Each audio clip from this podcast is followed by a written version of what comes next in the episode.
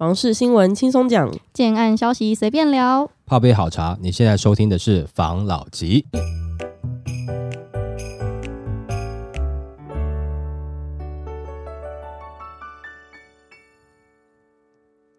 关心你的房事幸福，我是房老吉。我是大院子。我是茶汤会，在前几集呢，我们已经有分享二零二二的代表字了，然后我们也有分享专家对于二零二三的看法了。那这一集呢，我们就要来分享真正二零二三比较详细一点的房市概况分享。二零二三房地产大预言，房市割喉战再起，专家一致点名这区最危险。二零一六年房市买气急坠，当年七月板桥的江翠从化区预售案江翠万开出降价第一枪，周边建案大多开价六七字头，江翠万直接杀到四字头，各地建案疯狂下杀，短短一年不少地区新案跌幅多达三成。那这种情况在二零二三年会重演吗？那二零一六的房市大崩溃几项征兆今年又出现。我们先从大环境来讲，那二零一六年台湾经济其实很不好，受全球贸易停滞影响，台湾出口连十七黑，GDP 也面临一趴的保卫战。房市方面，由于房地合一税一点零上路，加上二零一四年起政府频繁的打房、祭出信用管制、豪宅限贷、房屋税加重等措施，买气一落千丈。二零一六全年交易仅二十四点五万栋，比先前史上最低量还少了五万栋，几乎可用崩盘形容。再看今年的景气，其实也不好。美国通膨急速恶化，引发连锁效应，包括消费紧缩、库存暴增、各国升息、大型企业大局裁员等。先前风光的国内电子科技业，近来也纷纷传出亏损，股价重跌。那房市的部分，受央行升息、行政院拍板平均地权条例修法、严拟禁止预售屋转售等影响，加上经济景气下行，今年第二季起买卖移转栋数一路下滑，累计至第三季较去年负成长一点四 percent，预估今年成屋交易量将年减五 percent 到七 percent。那预售屋方面，去年九到十二月景气高峰时，平均每月可卖出户数为一点二万，今年从五月开始，已连续四个月预售揭露件数不到七千件，今年八月更只剩下五千余件，单月件数较去年高峰时腰斩。市调显示，目前预售买气还在恶化。不论从经济景气或是房市环境来看，现在的情况都和二零一六年很相似，也因此学者、专家、业内人士几乎一致认为，未来一定有指标建案大幅降价，一般推测会在二零二三下半年出现。但也有人认为，年终尾牙搞不好就有建商开出第一枪，原因就是过去几次房市景气不好的时候，都有建商代销在尾牙宣布降价，例如二零一二年金富发集团就有在集团的尾牙晚会上宣布，北市推案价格全面降十五 percent，旗下建案最低打七五折。那许多专家一致认为，这一波房市回档降价第一枪应会开在中南部，特别是高雄。原因有两个，第一个就是现在中南部情况就如同二零一六年的双北，建商手上的土地大多在两三年前房价急涨之前取得，当时土地成本仍低，如今面临销售停滞，建商即使降价销售仍然有赚，相对有本钱开出降价第一枪。第二，中南部地区，台中有中科，台南有南科，都有稳定的房市基本盘，但高雄这波房市热潮，房价急涨，全因台积电设厂题材带动。如今科技业景气急转直下，台积电总裁就证实了台积电高雄七纳米厂暂时延后，短时间买气可能跳崖式减少。那至于有人开出第一枪之后会不会掀起破盘风，重演二零一六年惨况，市场的看法不一。专家认为，二零一六年江翠万开出第一枪之后，一时之间建商开破盘价此起彼落，主要是因为那个时候的市场极度悲观，建商急卖屋，投资客也想逃命，市场出现多杀多，建商因为手上户数多，压力大，因此勇于开出破盘价，以和同业投资客竞争。但是现在的情况不同，由于平均地权条例修法严拟禁止预售屋转售，过去一年来已经有一半以上的预售投资物已先转手换至自住客手上，因此即使有人开出第一枪，由于市场多杀多的压力较低，不会有太多建案跟跟进，开出破盘价。那专家认为，这波降价的第一枪基本上也不会是因为市场卖压或财务问题，会降价主要是产品定位错误、规划频数太大、总价太高的产品造成销售困难，因此不得不降价求售。那就有另外一位专家也认为，推案市场开出降价第一枪之后，不会像二零一六年一样兵败如山倒，到处破盘价，主要是因为这波房市上涨，大部分的业者赚的很多，口袋比以前深，不需要这样子做。另外，二零一六年的经验就有许多业者发现，破盘虽然能卖掉，但景气往往很快就复苏，结果只是少赚，撑一下就过了，也不会想这么做。不过这也会使得修正时间拉长。就有第三位专家表示，要看降价第一枪是什么建案。如果是默默无名的小奸商，或是案量不大的建案，那对市场没有影响。但若像是江翠万一样好几百户的指标案，或是推案量很大的建商，含水会结冻的代销开出第一枪，那就会像二零一六年一样，到处都是破盘价。原因很简单，是因为国内房市有很明显的羊群效应，领头羊跳崖，后面一定跟着跳。就建商而言，也不得不跳，因为不跳就卖不掉。那就有专家则忧心破盘风可能演变为倒闭潮。他表示，二零一六年一堆建案能破盘，是因为许多建商在从化区取得便宜的土地，而且没有供料双涨的问题。但现在很多中小建商没有降价的本钱，房价降不下来又卖不出去，最后只能倒闭或是盘给别人。他这个分析我觉得很详细，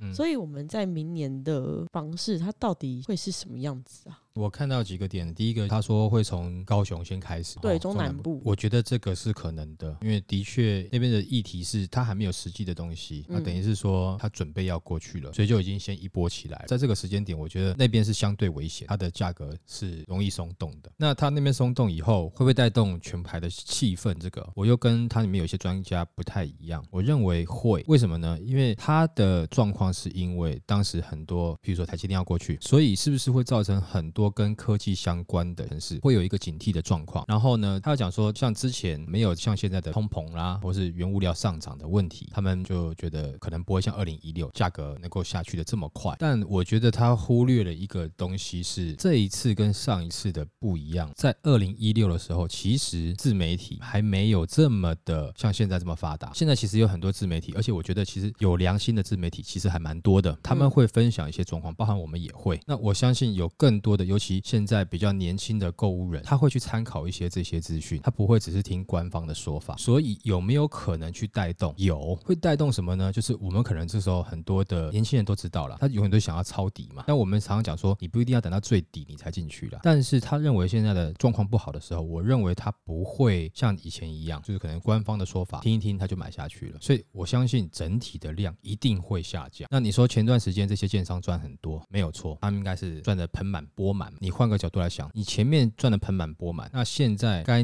你去多负担一点点物价了，券商也没有要嘛。那如果说，哎，你的价格不合算一点，我相信有很多的自助客，我真的就是摊平，我就不会去看了。你赚这么多，你现在没有降，那我怎么知道你现在是不是也是赚很多？当时在买的时候，你也没有说你赚很多啊，你就说哦，我都没有赚到，是你们投资客赚到。这样子的讯息，大家前后比对，不就觉得火更大嘛？然后再来就是还有一个问题，他没有考虑到，其实我们在买房子的时候，有的人讲了不是全盘呐，但有的人会说你跟的着政府的政策去做，或是跟着银行的政策去做，不会错。政府的政策如果说希望你们能够买房，它的打房力道，包含银行愿意放贷的部分，它的意愿也会比较高。这个时候你去买房，大致上都不太会错，这是你可以参考的一个比较明显的点。但是这一次选举完之后，我不认为这样子稍微比较宽松一点点的条件还有，我认为应该针对打房的问题，也许他没有很重的手，但是他会把这个风向导向是对，现在房价很高，我们政府要来解决这个问题，所以你下次要投给我。这两年应该会有这样的状况，因为这个闹得很大，因为像现在新闻在讲，譬如说跟民进党党团内部有黑道的这个问题，这是其中一个，另外一个就是房价的问题了。所以他们在下次要选举，难道要选稳输的吗？不会吧，他应该会针对这两个议题，一定会做出一些改善，对，也许没有实质上的改善，但是他一定会提出一些的目标，那那个一定会影响市场，不能完完全全用二零一六年来看啦。但是会不会像二零一六年那么的惨？我觉得可能也不至于。刚刚专家分析的那些，我觉得其实也都有一定的道理在，只是我个人觉得也不至于说他们建商在上段时间赚了很多以后，他现在他就完全不愿意降价，就等着互相撑着。现在撑的目标是因为你也想买，我也想卖，价格瞧不拢再撑。那接下来的状况，我相信会很多人就开始就是不想卖，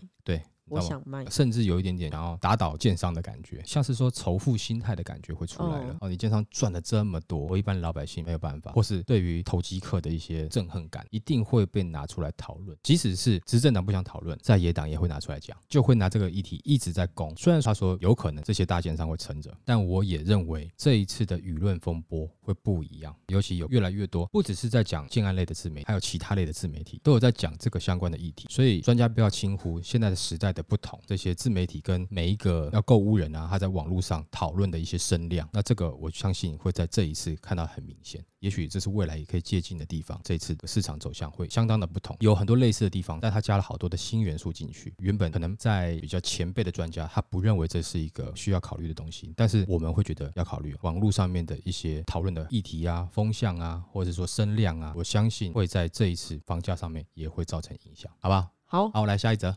网怒被实价登录骗，想获赔偿，律师表示不实交易举证难。有一名网友，他在脸书的社团表示，去年购买了新竹的预售屋，并参考了同楼层实价登录是每平五十二万元，但今年交屋后发现该户根本没来住，上网一查还发现该户以每平三十六万元价格看售。那原坡就表示，经我暗中调查，这户是建商左手换右手，拉高实价登录金额。他说，似乎有很多实价登录都是有这种滥用的现象。询问已购。户是否有办法主张求偿？然后就有消基会的房屋委员会表示，原坡提出的情况确实发生过，但毕竟买卖还是一个愿打一个愿挨，事后获得赔偿的几率不高。建议消费者应多对照几笔的实价登录，千万不要急躁或是过度的相信代销，以免买到高价。那法律事务所就表示，实价登录是依照平均地权条例的第四十七条所要求的法律申报义务，若申报的与实际情况。不符，甚至并非真实交易，就有可能是构成刑法的第两百一十四条，使公务员登载不实罪，可处三年以下有期徒刑。不过，律师提到，虽然民众有权提出诉讼，但不实交易的举证与界定不容易，得看司法机关的判决。举例来说，若是同一人或是家族中两间公司进行的交易移转，也确实有金流产生，甚至在实价登录上备注关系人交易，可能就没有所谓的触法问。问题，房仲业者专案经理补充，实价登录的用意其实要让房价变得透明。若是有价格异常，除了备注特殊交易的可能性，相关单位也有可能进行隐蔽。对消费者而言，还是相当有用的机制。之前我们有被说是房市黄牛吗？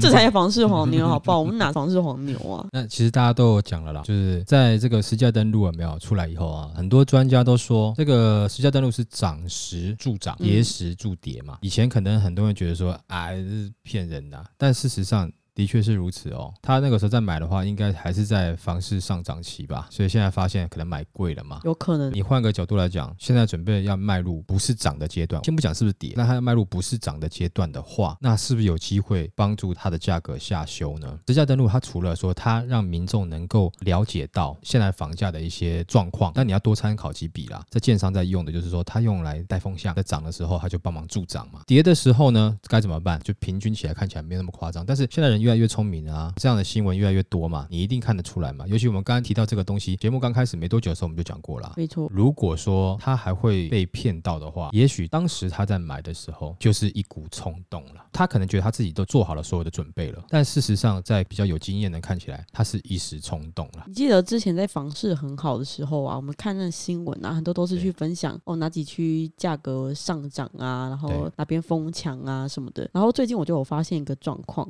现在的房市越来越趋于平缓跟冷淡了。嗯，那我就有看到很多新闻，都是那种房仲业者出来讲，趁现在就要入主蛋黄区啊，趁现在就要怎么样怎么样啊，就是用一些话术来带领大家。那我就有看到一个新闻，我们来分享一下怎么样去攻破房仲的四大常见话术。好，OK，它分成四种。第一个是否定房价会跌的话术类，房仲们会说薪水都不会跌了，房子怎么会跌？但是他们没办法。去解释为什么有人被法拍，然后有些人被裁员。然后他们还会讲说，房子再不买，越晚买越贵。但他不会告诉你的是，有一些屋主在二零二二年的售价比二零一四年还要差。然后再来是现在大型建商在建，你觉得他们会让房价掉下来吗？其实答案是会的，因为空头期还是有机会看到建商在做降价的动作。他们还讲的是原料这么贵，他们有可能赔钱卖吗？慢慢等吧。不觉得现在听起来都很像是前几则新闻出现的那些话吗？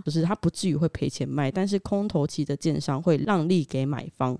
而且原物料的价格也是会波动，会降回去的。然后再来是房价不会跌，因为银行借款不能倒。他们的讲法是房价泡沫化才会让银行倒。过去房价跌这么多次，有哪间银行因为这样子倒了？然后再来的话说是现在建材跟以前不一样了，材质先进又是高科技，怎么会跌呢？那就有人说，请问建材跟房价涨跌之间的关联性是什么？房地产又不是海鲜店的食材，原料好就会一直涨。这是他在对于第一篇会不会降价的一个常见话术。跟你要怎么样去应对方式。好，那我们就回来看一下嘛。你会不会觉得这个礼拜的新闻好像很多都是在讲房市，也许可能还会涨，或是房市它不一定会跌很惨。就这个礼拜的很多新闻是这样，你会不会觉得怎么都会在这个礼拜？我们上个礼拜才聊过，嗯，在这个礼拜突然出来一堆，而且出来讲的都不是特别小的鉴赏。哎，以我这种个性比较卑劣的人来想，难免我就想说，你们是不是讲好的？就上个礼拜讲好，然后我们刚好上礼拜我们在分享这个，他们这个礼拜就哎陆陆续续很多人出来讲差不多的话，这个就又回应到大者恒大这些大的人讲话。他们可能就不想要降嘛，这我一个合理的怀疑啦，这第一点啊。另外一个就是刚针对房仲的部分啊，其实房仲其实他就是在卖房子的第一线啊，无非他也想要成交啦。当然他在跟你沟通的时候，当然就以较为乐观、比较能够成交的方式在跟你讲嘛。这完全是房仲的错嘛？其实我觉得也不是啊。你换个角度来看，譬如说哈，去买衣服，尤其女生买了衣服以后，那店员说：“哦，你穿这件很好看，显瘦，真的吗？哦，这件就是你的衣服啊，对不对？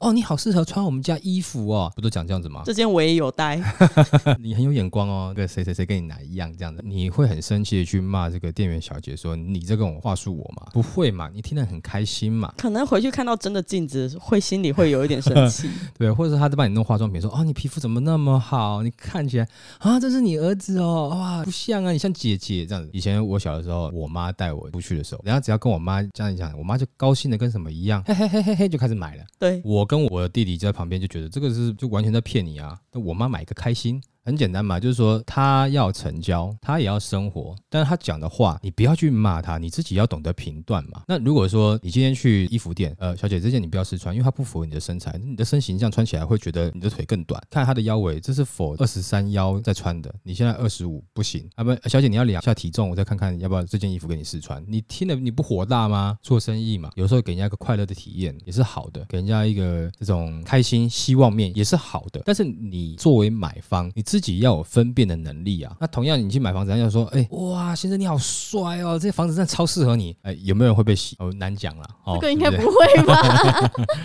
那我意思说，也不能完完全全都怪中介，这个是他们希望成交嘛，这是他的工作嘛，当然要讲好听的给你听啊，总不能一进来，哎，请你出去，现在不适合买房哦，明年下半年再来，也不是这样子。没错，但也有人可能是说，哎，那你这样子这个时间来，也许是比较好的时间，因为你稍微选择多点，如果你有刚需的话，可以稍微诚恳点，但是有哪一个中介不希望成交？大家都希望成交，对嘛？如果说你是业务取向的，你也希望你能够成交嘛？那如果你不是的话，你当然希望，哎，你东西做得好，可以被老板夸奖啊、加薪啊等等的哦。这个是很正常的，我觉得也不要特别去攻击他们。但我讲实在话，买东西的你自己也要有一定的判断力啦。没错，那我讲一个这个，你看你觉得怎么样？这第二个是要你无脑购买的说法，他会说有钱人也买这里，住在这里，风水一定是看过的，跟着有钱人买就对了。这个你怎么看呢？就跟着有钱人买，但是我不一定要现在买啊。就是你说跟着有钱人买好不好？其实讲实在话啦，因为 YouTube 上面的留言区有讨论说，就新竹有些区域为什么？明明没有隔很远，但是为什么它的价格会差那么多？嗯，其实这是新竹科学园区的一个群聚效应嘛。譬如说我哪一条线的长官住在这了，我也很希望住在这栋楼啊，住在附近常遇到，也许迁一迁我们就一起升迁去了。我就希望能够群聚在那一个社区，或是在那一个建案。我也不要多讲了，就是他拆出来了嘛，对不对？那像那家建商有很多园区可以在里面，他爱买啊。那有很多主管同线的就去了，光是这个社区或者这个建商之有叉叉建商良之友的很多高科技的主管都是相关的住户啊，大家可以做一些交流啊，等等的，等于是你在公司是一个社会小群组，但是你在住家的时候，你又是另外一个社会小群组，甚至还有可能是跨公司的互相认识。他们特别喜欢哪个区域，就会往那边群聚嘛。那像这样子的状况，你说有钱人住在那边，你会不会想？当然是好。你的邻居是谁？你可能会有一些资源嘛他一。定的圈子，对，不一定说他的风水怎么样，但至少是邻居，哎，交往的不错，哎，如果大家合得来，有机会嘛。如果你跟我今天讲说我的邻居是某某知名女星，我会不会很高兴？很高兴啊！我可能演唱会买门票，我都不一定见得到她那么近距离的。可是现在我在这边，也许可以跟她一起倒垃圾啊。对啊，是。蛮开心的，所以你有机会拉近这个距离。跟着有钱买这句话，也许我觉得是没有错，但是是什么时候买，嗯，那个价格也是一个问题吧。我觉得你刚才讲的很有道理，就是不管他说什么，消费者要自己有判断能力比较重要。但是接下来这个我真的觉得是不太行的，嗯就是睁眼说瞎话篇。嗯他会说福地福人居，然后说这些险恶设施等大楼盖好都会搬走。你看这边的住户这么多，开便利商店不是更赚吗？就是他给他的一个很美好的梦，那就是有点不然我们一人出一半啊，一起来开。既然你觉得会赚的话，没有啦，因为这个我不知道为什么，可能有一些中介就变成诗人了吧，福地福人居，有一些顺口溜就出来。那你还是要自己判断啦，他总是要讲好话嘛。而且福地念起来感觉心里面听起来怪怪的。对啊，他的就是那个意思，他就是那个意思。哦，OK，好，然后他还有说什么实价登录上的价格都不准啊、因为政府会把比较贵的行情藏起来，让房价看起来比较便宜。解释这句话的人就说这个是散播假消息，但是这也有可能是真消息啦，因为政府的确有盖牌机制啊。有啦。但是问题是拿出来讲的话，也许实价登录不是百分之百可信，但你的话更可信嘛？没错，是不是？你讲的话又不需要经过全民的检视嘛？所以这个也都是自己听听啦。再怎么样讲，再怎样的话术，就是有人要去信嘛。然后再来第四个呢，客户说为什么每次房仲带我看房子，我都会看到固定几个买方？那去看他们公司尾牙大合照，就会看到那几个买方。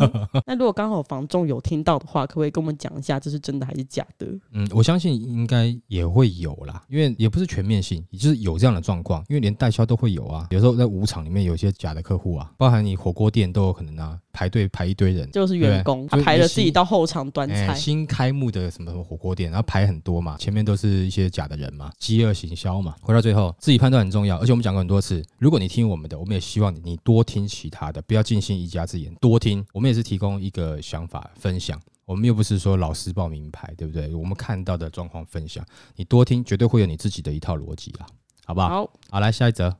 投资客挺不住了，央行接连升息。台积电话题退烧，高雄法拍移转量暴增。据统计，今年全国一到十月拍卖移转总共有三千五百二十一栋，比起去年同期增加了三点九 percent。六都表现南北大不同，其中高雄市拍卖移转大幅增加二十二点八 percent，房价狂涨遇空头，浪潮退去之强弱。六都拍卖移转栋数增加最多的区域，正好也是房价涨幅较大的区域。根据内政部今年第二季的住宅价格指数，高雄市房价指数年增十三点九 percent，也是六都之冠。而拍卖增幅第二名的台中市，今年第二季住宅价格指数年增幅度也达十二点三 percent，同样位列六都增幅第二高。房市走高反转后，买方担忧套在高点而缩手。例如高雄市今年因为台积电议题弱化，一般市场交易锐减，投资人及建商所持物件不易去化，而且央行连续升息造成持有成本增加，提高抵押不动产进到法拍市场的几率。由于房价涨幅大，促使买方到法拍市场捡便宜。反观房价涨幅较小的双北市，近年话题性比不上中南部，房市价量起伏也不如中南部，因此法拍移转量持续紧缩。有些人会想要去法拍那边捡便宜吗？嗯可是因为现在法拍屋的量不太够，嗯，所以很多都捡不到便宜。而且我看到有其他篇新闻有讲说，现在的法拍的价格有一些它会跟市场的价格差不多，甚至一样，还有一些高于市场的价格。法拍都可以炒作，就对了。对啊，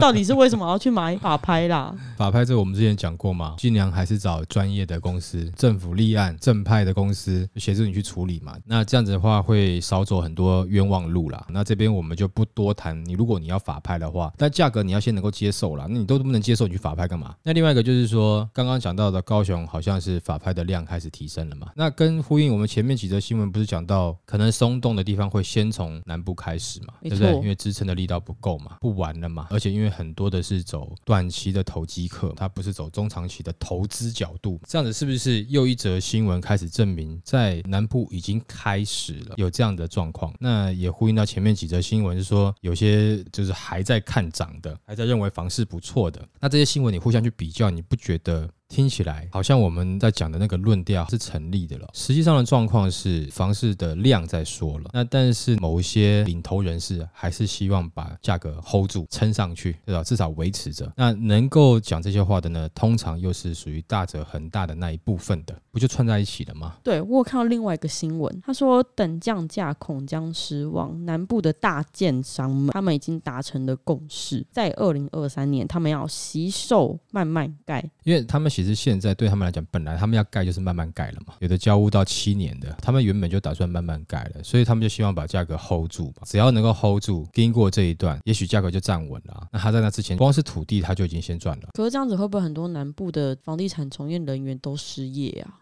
就当时景气太好的一窝蜂涌入这个行业的，有可能会流失掉一些。但是如果说你真的是有办法的，有办法不一定是很会话术啦，就真的你很懂你客户要什么东西，你能够服务的不错的，我觉得还是会有机会啦。因为我也不觉得说这一次的房市会到崩盘的状况了，那可能就是稍微冷啦。那但是它还是算属于一个正常销售偏冷的一个状况，不到完全崩盘啦。这样子的话，的确是可能会是。去工作，但是就去无存金的，留下来都是比较适合的啦，应该是这样讲。因为前段时间就很多就也只会服务投资客嘛，其他的也不太会嘛。但是我相信还是有很多认真的中介从业人员一定有啦。又回到我们刚刚讲，整体这样子看起来，南部的这些建商他们讲好了不降价了。我们上个礼拜也提过，但是问题是这个更之前，可能两三个月前我们就有提这件事情。当政府在做这件事情的时候，其实就已经让这些大建商他们就觉得有机会可以。联盟了，他们有机会可以操纵市场了。那政府为什么当时还要这样子做？难道他不知道会变成是这样子吗？我觉得很奇怪，反而让一些中小型的建商变得是真的很辛苦。他想要做更好的产品出来，在市场上争夺一席之地，反而是断了他们的阴根。没错，你的弹药库都不给了嘛？这样子的话，你觉得在这一次房市的状况下，会变得是什么？这些大者很大，这些大建商哦，会变得是跟选举在斗了。好家在还有选举啊，你这样子弄的话，其实小型的很难去跟这些大建商去做比较，没办法在市场上面进。争了嘛，回到最后就变成是选票的竞争。我觉得还是要注意一下了，因为这是已经是民怨了。有没有可能这个时候是哪一些建商会不会是在政治的博弈底下牺牲者呢？我觉得如果说是自助客来看的话，这个时候正要上演一场好戏啊！你要上台参与演出呢，还是你要在台下吃的爆米花、吹的冷气看人家这一场戏呢？这个我觉得就每个人自己去思考一下了。你在台上参与演出，还不知道这个剧情最后走向怎么。一样嘛？那你太早参与，也不是说你不能参与啊。你可以演到一半，你大概猜得出结局的时候，你就参与嘛。前面你可能还坐在那边吃爆米花嘛。啊，你太早就参与的话，你就不知道他们现在在做的这些所有的，不管是公开讲话啦等等这些，他们到底的目的是希望什么的？听众你应该是知道的，感觉得出来了。那像这样的状况下，你要不要信他呢？你会不会听了一个月不理他，第二个月有点紧张，第三个月左手卖右手的状况，让房价还是上升？这时候你可能突然心里面动摇了，你要准备要进场了。可是你要进场的时候，发现哇，自备款又不够，发生这么多状况的时候，你在那边心烦意乱的，你不如看看剧吧。因为如果说现在的房价就已经让你觉得你是买不起了，那将来的房价你也只是买不起啊。哦，我买这个房子哈，真的买不下去，因为我差五百万，等了一年以后我就差七百万了。啊，你不是都买不起吗？你差五百万跟差七百万，你都一样买不起啊。那你这个时候在那边瞎搅和干嘛？冷静一下，没关系。但是如果说他们价格大幅的修正到，像我们前几则新复发讲的，它降到一千三嘛。那你就去看一下他的图了。像我们现在在买房子的人，基本上都像是青少年在看电影一样，十八岁以上限制级哦，我们不要看那栋楼是限制级的，十八以下、十二岁以上这个辅导级，也许是我们可以看到哈，我们现在属于辅导级嘛。你用这样的电影分级制度，你去看一下你的房价，也许你就会知道你什么东西可以看，什么东西不要看。总之啦，不要太急啦。但是有真正住屋需求的，我觉得可以去了解。而且我觉得在这段时间里面，其实大建商讲话不代表所有建商的心态，有很多的中小型建商现在提出来的一些产品是比较好的，规划也比较好的。而且我觉得不管是在价格上啦，或者是说规划上啦，或者是说建材上啦，甚至有的在地段都有相当好的竞争力。与其你都一定要去看大型建商的，你不如找一个你觉得体质还可以的，你要去多去了解这家建设公司啊。没有错，中小型建商我们之前有讲过，说烂尾楼的风险很多，但是不是每一个啊？你现在现在全台没有爆出一大堆嘛？其实很多他还是想要好好经营的。那这个时候你去看看一下这样子形态的建商，他的建案，你就会发现跟你前段时间因为炒作去看那些很奇怪的那些平面图，你会发现真的不一样啊。不是说我这时候一定要帮很多中小型的建商讲话，但是我就是想，真的，因为你会发现他们很多是比较用心的啦。在这个时候，你更能看出来，而不是只是出来放话说，我觉得这个房价还会再涨，心态不一样。那我觉得这时候大家去看，如果你真的甚至有比较急的自住需求的话，真的其实这些中小型的你先看一看，并且你要去了解它的建设公司，多了解一下，去避开风险嘛。如果你完全只要避开风险，你当然选大家的啊。如果说你想要买到更好的产品，我觉得这个时间点中小型建商提供出来的产品可能会更优质哦，好不好？好，好吧，那我们今天就分享到这边喽。好，好，谢谢大家收听这一集的法老集，拜。拜